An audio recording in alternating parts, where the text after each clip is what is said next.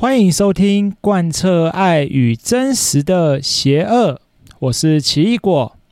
啊，前阵子啊，有一个新闻，就是在谈到说，好像是一位医生的太太啊，带着他的五岁儿子，然后去人家的面店，结果。诶，儿子好像就比较失控啦，去随便碰人家柜台的东西啊，甚至是打开冰箱等等。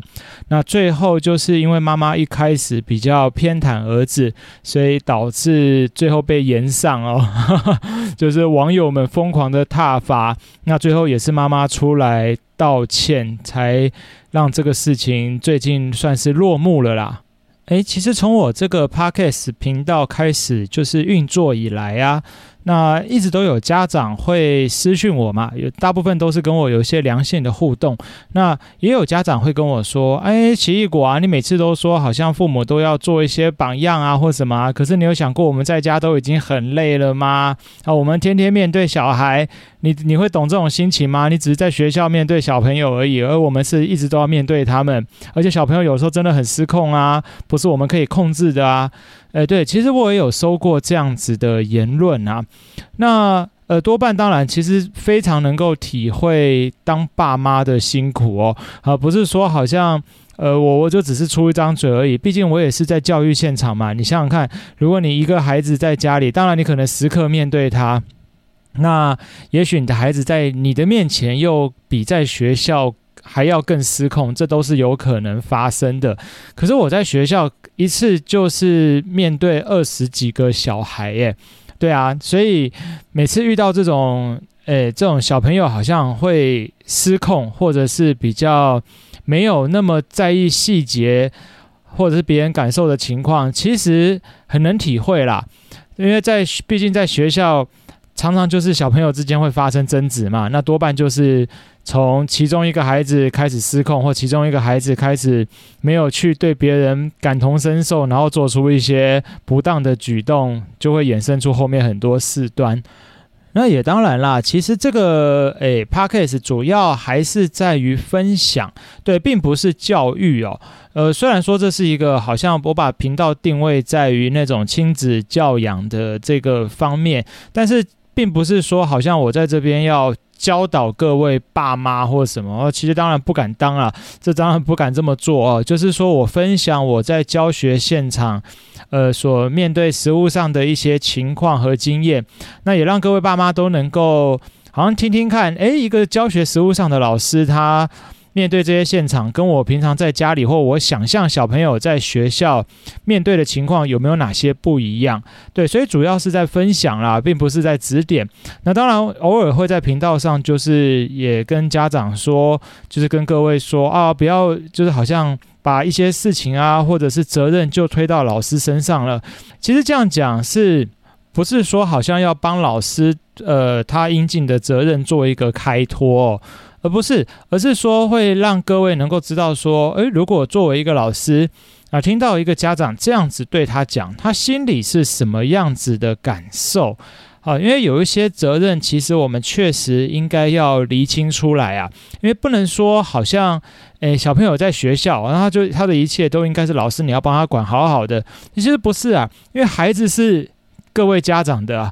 对，真的，孩子是各位家长的，他将来的人格发展，他的一切，他的成就，当然，一个孩子能够在成长的路上或成长的过程中得到不少的成就，或者是他的人生有更好的发展，那我们作为老师，当然是觉得啊，与有荣焉，非常的为他感到高兴啊。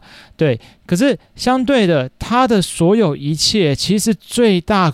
归功还是在各位家长，你们的，就是你们的言谈，还有你们的身教，对，其实这方面才是呃最大的功臣啦，应该这么说，因为孩子其实都是看着爸妈的背影在成长的嘛。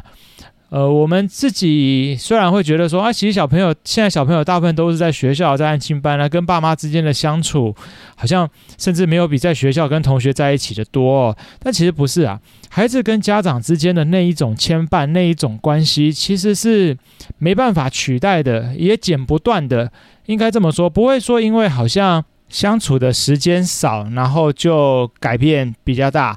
也不一定哦，有的时候这种基因啊，还有各种遗传啊等等，其实是超乎我们想象的啦。对，所以亲子嘛，什么叫亲子？就是这种家长跟儿女之间的关系，我们才会称为是亲子啊。对，那老师跟小朋友之间的关系是师生啊，其实差别是在这里啦。对，那还是强调，就是我们的这个。Podcast 我们主要频道的宗旨还是在分享啦，对吧？并没有想要指点的意思啊、哦。诶，怎么会突然谈到这一块呢？啊、呃，因为刚刚我们就谈到说，那位医师太太。他的五岁儿子嘛，做了这个失控的行为，然后大部分都说，哎，没办法控制啊，小朋友是很难控制的。哎，其实的确啊，小朋友的确是有一些行为是很不受控啦。但是我觉得说无法控制，除非他是还在婴儿阶段，那这个时候你说他无法控制，我们是可以理解。但是如果小朋友已经到五岁了，哎，其实五岁已经是非常。非常大了啊、因为再过再过两三年，其实就上就就要上小学啦。对啊，五岁已经是幼儿园的阶段了。那如果说他有在幼儿园跟同学、老师之间相处过的话，其实就是已经有社会化的经验。那他应该其实就要知道怎么样子去懂得尊重别人，或者是哪一些。事情该做，哪一些事情在外面是我们不可以做的？所以这一块，呃，对于这位妈妈，她说她的孩子是无法控制，我会觉得，呃，真的就是构成是一个理由啊。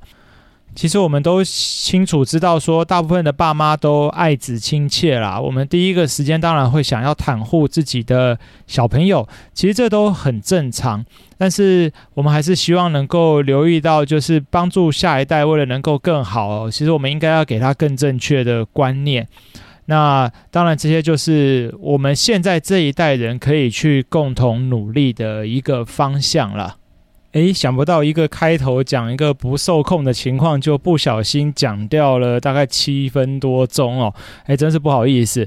其实这一集啊，主要是想要跟大家来聊一聊，就是关于所谓的生理健康。诶，跟小朋友谈生理健康这一块啊，那什么意思啊？因为大部分我们会区分为心理健康跟生理健康啊。心理健康比较好理解，就是内心的。诶，健康程度，对，比方说，一个小朋友如果常常都在讲那种诶变态的话或色情之类的这种话题，那这就是所谓的心理健康层面需要受需要老师去多一点辅导跟关心嘛。那当然了，大部分是基于好玩啦，就不是说好像老师很诶很很多管闲事，然后一点，因为因为毕竟这种色色的事情，其实大家都会说，但主要是呃如果过头了，或者是小朋友在讲，有时候。讲出一些太超过的部分，那稍微就要了解一下，诶，他的内心到底在想什么？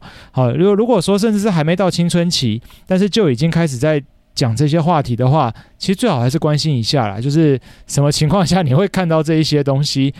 如果真的非常不妥的话，那其实还是需要给予正确的观念啊。那甚至有的时候也会需要邀请家长一起来帮忙这样子。啊，那。呃，今天要讲的是生理健康啊，生理健康当然就是跟身体健康上有关的，但有一些情况，生理健康是平常不太容易去注意到的，就是关于小朋友的隐私部位的生理健康。诶，什么意思啊？就像学校有的时候会举办一些健康检查哦。诶，当然不是每一个学校都会有做到这么详细啦。那有一些学校是那种健康检查是会检查到一些隐私处的。其实现在大部分学校都会有啦，对，除非有一些早，就是有一些学校可能会避免。带带来一些麻烦，所以通常就要求医生不检查这一项。不过现在都会在检查前发一个家长同意书啊，就让家长签，那可能也让家长知道说这些检查包括检查隐私部位。那旁边也都有医呃有医师亲自检查，然后护理师也在场，所以就让家长知道再去选择要不要让自己的小孩接受这样子的呃给医师的一些诊断。那大部分现在实务上的做法是这样。那我自己也会在课堂上教一些呃学生在隐私部位的那种健康上该注意的地方。诶，比方说像女孩子啊，对，我在三大概教到三四年级的女生，我都会。就是在上健康课的时候，也都会提示他们。比方说，如果你在擦屁屁，你上完大号要擦屁屁的时候，诶，你是要往前面擦还是往后面擦？对啊，什么意思？就是你擦。擦屁屁的地方，你当然不能朝你的隐私部位那个地方擦过去嘛。那那样子就会造成一些感染，因为等于说你把你那个屁屁股上的那个便便，对，就是肛门口的便便，直接擦到你的隐私，就是插触碰到你的隐私部位，那当然就等于把细菌细菌带到那个最重要的地方啊。所以当然就要提示小女生，就是擦屁股的时候是要朝另一个方向擦过去的啊，而不是朝隐私处的那个方向。对，这个这样子，其实跟小女生讲，那小女生都听得懂，啊，他们才会知道说该怎么样子去，好像正确的擦屁屁啊，免得造成一些不必要的感染。那小男生呢？诶，对啊，像以前我在上体育课的时候，就有小小男生就跑过来，老师，我今天鸟鸟痛，我不能，就是不能跑步，我觉得鸟鸟好痛，诶。什么什么叫鸟鸟痛？我第一那时候刚开始当老师的时候，听到这句还笑出来了！什么鸟鸟痛？后来才知道说，哦，原来是发炎了。那、的确啊，小男生有的时候如果那个包皮过长的话，那就会有这种发炎的问题啊。其实好像对小男生是蛮常见的。那这个这个情况下要怎么宣导啊？这个情况下其实。呃，我会大概在五六年级的时候吧，比较跟小男生谈到关于包皮的这个情况。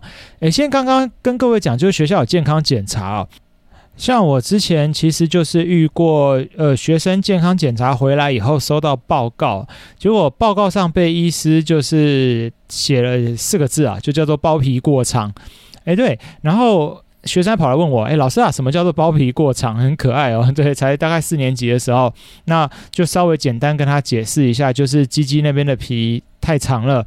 那这个情况，其实我、大概三四年级小朋友跟他解释太多，他也不一定。”他可能讲话讲过，马上就忘了啦。所以我晚上的时候是打打个电话跟他的家长，就是提醒一下，就是说，诶，那个小朋友跟我分享他的健检报告啊，然后医师有提到了这个情况啊，那就跟爸爸，我通常都是联络爸爸啦，毕竟这种事情男生就比较好懂嘛，就直接联络爸爸说，诶，鼓励爸爸能够也帮他留意一下这个情况。那因为有时候过长就。呃，清洗上不是那么容易，那可能就会有感染的疑虑这样子。那如果说呃建议的话，还是能够带去就是一般的小儿科诊所啊，再给另外一个医师判断啊。那如果真的要有必要到手术，就是所谓的割包皮这种情况的话，那医生会给予建议啊、那那如果真的需要，那就趁早执行也是好的啦，不要拖到太晚哦。那如果说像到五六年级的情况，这个时候我就会直接就是在健康课的时候，直接跟各位小男生讲，就是你的包皮大概，呃，大概等你再大一点的时候，就会可以稍微往后推一点，那把里面的污垢啊什么都一定要清理干净啊，千万不要说啊怕痛啊或什么就不敢推它，因为呃如果。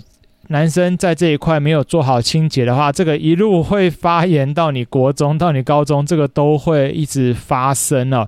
对，这是很可怕的。就跟女生如果都不知道擦屁股的正确的方向，那其实也会造成蛮多感染的问题。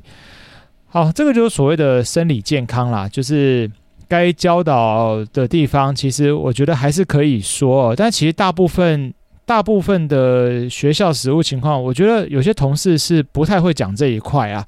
对，因为大部分健康课有时候也会被牺牲掉去做其他的事情。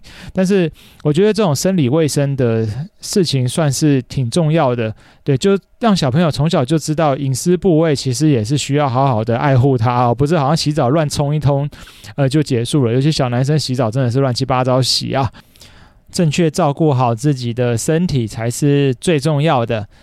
好，那刚刚其实特别提到说，呃，男生的割包皮这个情况啊，呃，我自己其实有这相关的经验啊。哎呀，在节目上讲这个实在是很难为情，但是其实不会啦，大家都大人了嘛，对，所以听众朋友，如果你家是小朋友是诶男生的话，我觉得不妨可以多留意一下啦，因为男生有的时候所谓的这种包皮过长，呃，在比较小的时候是看不出来的，可是大概在国小三四年级左右，大部分的医生都可以做出一些判断了。那如果你还是说要再更大一点的话，到五六年级。呃，当然那个判断是更准啦。不过通常这个年纪的孩子，我觉得会非常不好意思哦。你要再跟他，就是带他去检查这一块，我觉得对他而言会，你会比较遭受到考验啦，因为他抗拒会比较大。那包皮过长会有什么问题呢？如果只是单单过长，呃，其实还好。但是到了青春期，他只要这个包皮还能够。还能够往后推，那我觉得这个都还算是小事。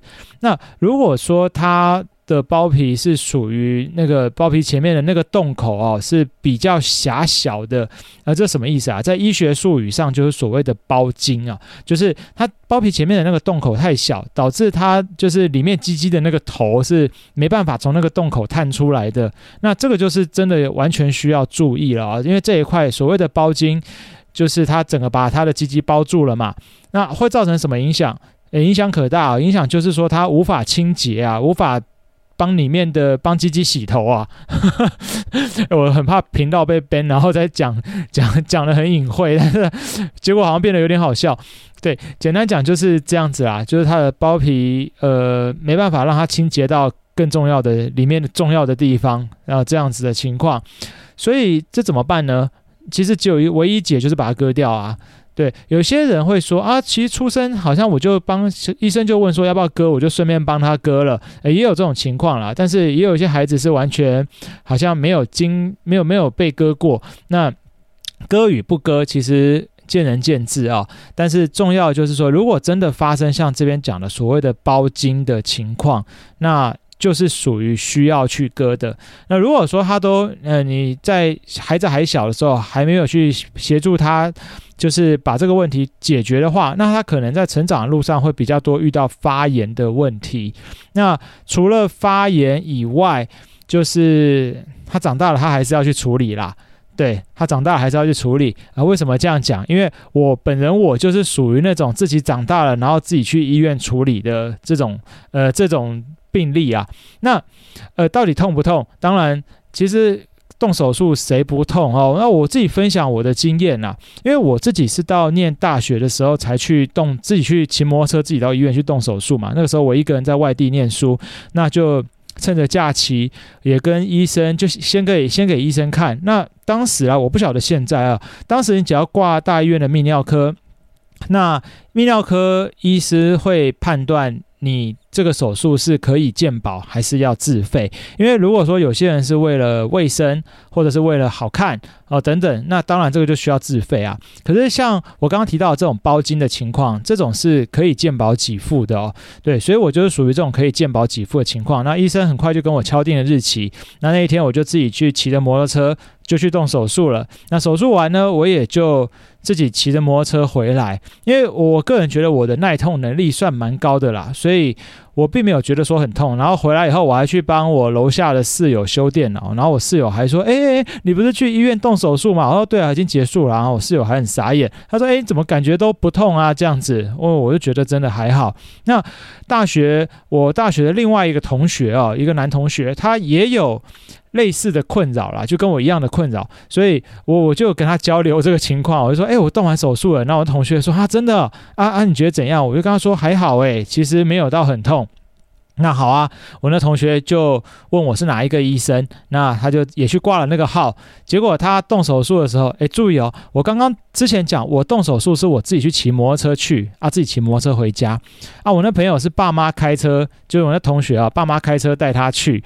结果手术结束以后，好、哦，他是被他爸妈扛扛回家的，他就自己就是他没办法自己走出那个手术房啊，他是爸妈直接把他扛回家里啊，诶，怎么会这样？他说痛炸了啊、他动完手术以后，他就是躺在床上，他就打电话给我啊，他奇异果，你骗我，痛死了！诶，我就说啊，怎么会？我们不同一个医师嘛，应该手法技巧都差不多啊。对，但他觉得他痛。爆哦。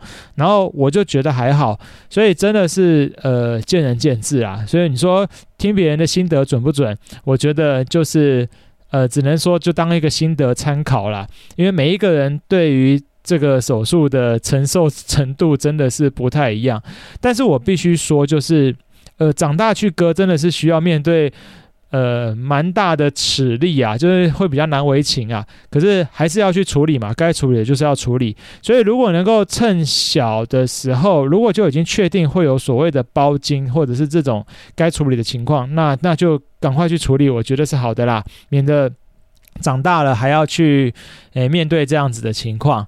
啊，对，所以这个是跟各位爸爸妈妈就是做这个分享。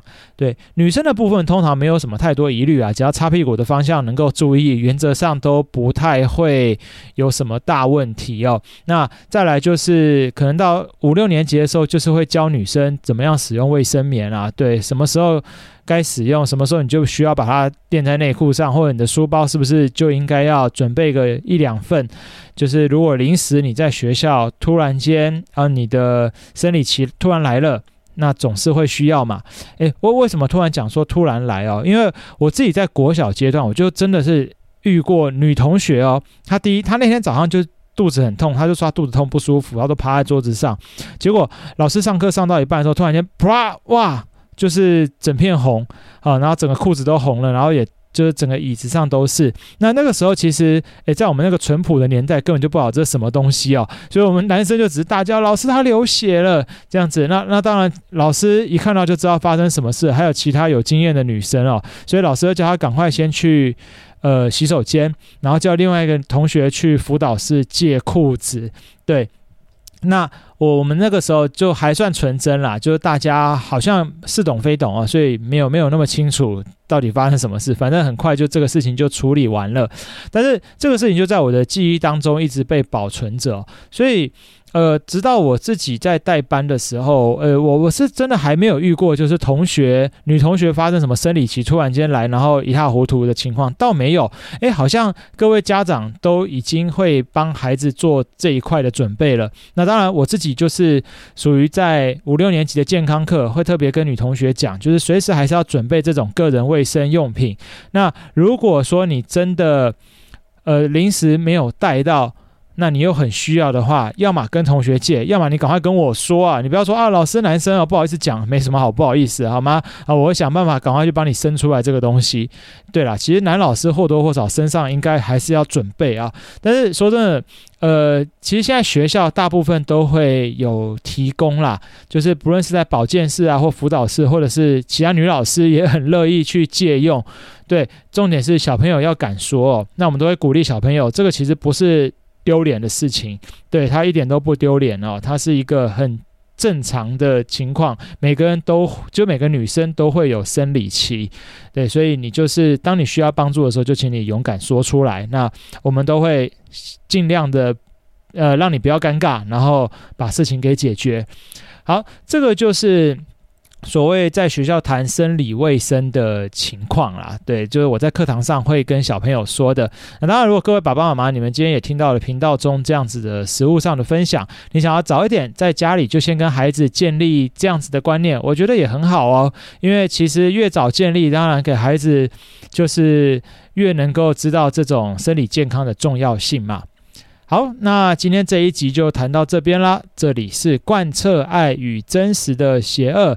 好，谢谢你听到这里哦。虽然前面好像讲了很长一段关于呃，就是小朋友失控的这个话题哦，但其实我们这一节着重主题还是在后面的生理卫生这一个阶段啊。好，那如果你喜欢这一段呃 Podcast，那就你是用 Apple Podcast 的话，可以给我五颗星星，呃，作为一个鼓励，那我会很感谢你。那也可以在 IG 私讯我，就是做一些良性的互动跟讨论，我们都很乐意可以分享。好，那就到这边喽，谢谢大家，大家拜拜。